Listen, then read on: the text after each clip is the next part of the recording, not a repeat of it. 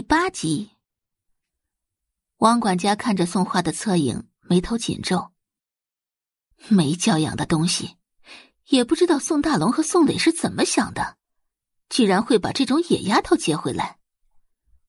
王管家强忍着心里的不悦。先生太太已经在书房等你了，先跟我去书房吧。宋画跟上他的脚步，很快就到了书房门口。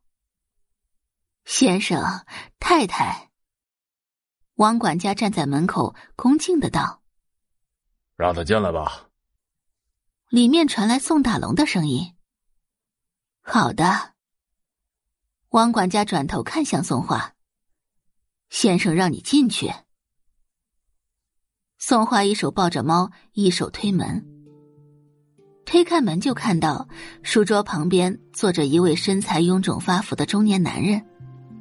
他头顶有些秃，眼睛不大，几乎眯成了一条缝，看起来很是精明。边上坐着一个身材较好的中年妇女，保养的极好，看不出实际年龄，模样出挑。这便是原主的养父母宋大龙以及周磊。坐吧。周磊看着走进来的宋画，压下眼底的厌恶。宋画一言坐下。宋大龙看了一眼这个从小就被扔在乡下的养女，直接进入主题。既然你已经回来了，那么从今以后，你就是这个家的一份子。宝仪是你的唯一的妹妹，你今后所做的一切要以宝仪为主。身为姐姐，关键时刻你要用自己的生命去守护宝仪。用生命去守护宋宝仪，原来他存在的意义就是为了宋宝仪吗？宋画微微低垂着眸子，纤长浓密的睫毛遮住了眼底的神色。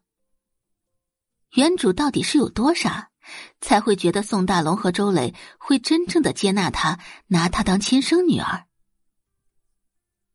宋大龙顿了顿，接着道：“我们给你定了一桩婚事，是玉家的老三，半个月后就是订婚宴。”宋画抚摸了一下怀里的猫儿，模样有些慵懒道：“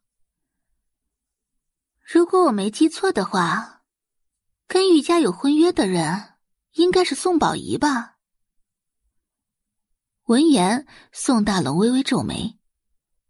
他怎么感觉宋画跟以前有点不太一样了？但又看不出来是哪里不一样了。毕竟他从来都没有正眼瞧过一次这个养女。你跟你妹妹不是一个世界的人，她的前途无可限量，是翱翔九天的凤凰。自然不能嫁给一个残废，便宜你了。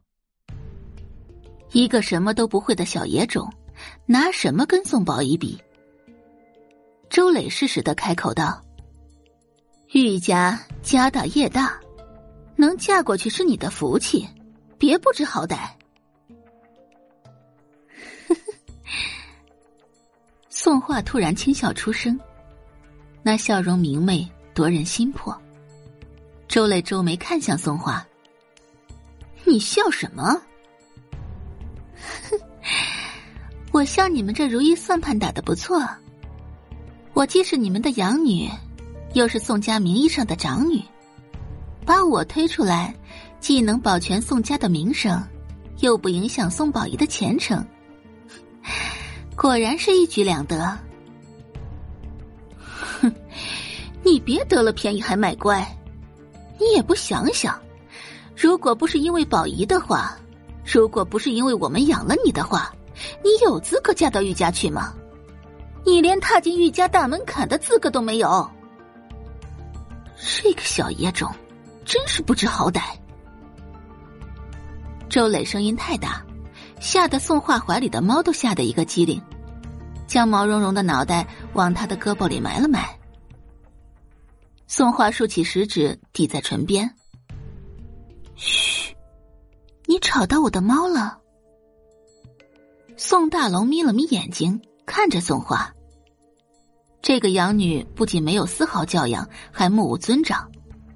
也不知道继母这些年来是怎么教的，竟然教成了这副德行。这里是江城宋家，你姓宋。宋大龙看着宋画，我不管你从前是怎样的，到了宋家，你就得守宋家的规矩。这桩婚事，我只是通知你而已。感谢您的收听，去运用商店下载 Patreon 运用城市，在首页搜索海量有声书，或点击下方链接听更多小说等内容。